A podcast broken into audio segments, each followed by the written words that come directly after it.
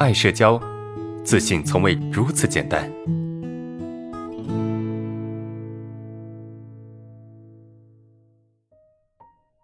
那第四个问题哈，老师，我想问一下，能不能暗示啊？如果能暗示的话，有效的话，为什么不能继续使用呢？啊，这还是那个同学的问题哈，上一次那个同学的问题。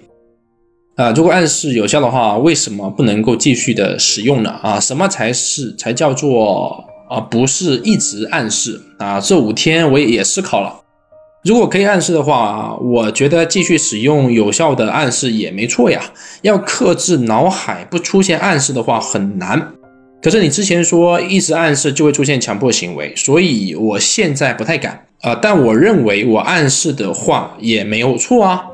我的备忘录有许多经验的总结。如果所有的暗示都有条件，那么我到底怎么判断自己是不是一直暗示出现强迫行为呢？呢？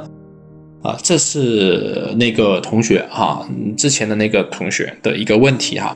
首先哈，暗示没问题，对吧？你想，有时候暗示是一种什么呢？暗示是一种啊，让我们去调整方向的一些行为，对吧？我觉得，哎，我不应该这样做了，我应该那样做了，我不应该陷入症状了，我不应该在这症状里面去思考、去纠结了，啊，我应该去做我该做的事情。OK，这种暗示没问题啊。那为什么我说这个不能持续的暗示呢？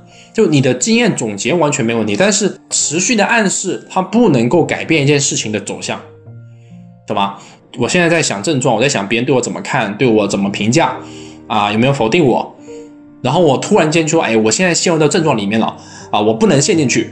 好，这个叫什么？叫什么？你可以总结成一条经验啊，叫哎，不要陷入症状啊。当我们在自我否定的时候，不要陷入症状。好，OK，这就是你的一个经验总结。好吧，那这个经验总结可以写下来，没问题。那你总不能一直暗示吧？说，哎呀，我我我不能想，不能想，不能想。那这个时候其实反倒是没有办法让你从里面出来，因为暗示它起到的只是带头作用。哎，我现在不要做这件事情，但我总得要做点其他事情吧？你总不能一直停留在这个思维层面吧？是不是？你总得那暗示完之后。也就结束了他的这个使命，这个暗示的使命就结束了。接下来呢，就去做你该做的事情，是吧？去工作啊，或者是去学习都可以。这个就叫什么？叫你暗示完了，这也就是暗暗示整个流程。那么接下来你该干嘛干嘛去，对吧？该去完成什么任务、什么作业，嗯，都可以，是吧？都都没问题，这样就够了，是不是？所以你说如果暗示的话，我继续使用有效的暗示也没错，对，没错。是吧？但是你要知道哈，脑袋里面出现的暗示，如果这个暗示已经给你造成了困扰，那么你就得审视这个暗示，它是不是正确的暗示，或者是有效的暗示。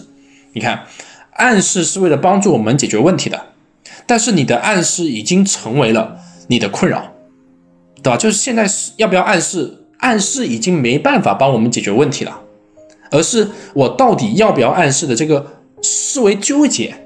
变成我们的问题，你想想看，所以这个时候你该怎么做呢？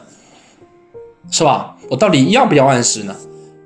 我们跳出下一个层面，就是我不要去纠结到底要不要暗示，对吧？有需要我就暗示，没有需要我就不暗示，就这么简单，是吧？所以你千万不要陷入到我这个到底有没有效，有效我要不暗示，对吧？安老师又说强迫思维不需要暗示。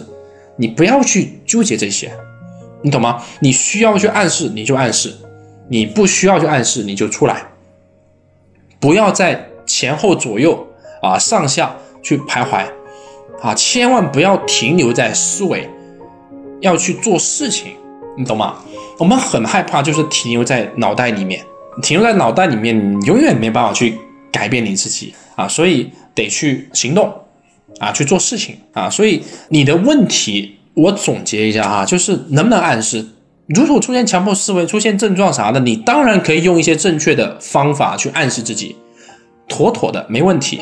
但如果你已经陷入啊，我到底要不要暗示？我不暗示就怎么样？我又我暗示又怎么样的这种强迫里面，你被暗不暗示不暗示所胁迫的时候，这个时候暗示跟不暗示已经不是重点了，重点是。这个想法是强迫思维，你懂吗？你要看清楚什么叫强迫思维，就你反复的在一个呃念头里面去想，啊，去左右挣扎，啊，去去互相的冲突，然后呢又你又觉得不对，又停不下来，这个就是强迫思维，你懂吗？真正的能够帮你解决问题的，绝对不会成为强迫思维。既然是强迫思维，那么它看起来再正确，尽管我们的暗示是为了让自己变得更好，对吧？他披着这件外套，好像看起来像是解决问题的那个人，但其实他是一个坏人，明白吗？我刚才说的一切的事情好像很拗口，但是哪怕就是如果你有这方面的困扰，哪怕你能够多听几遍，你一定能够知道，好不好？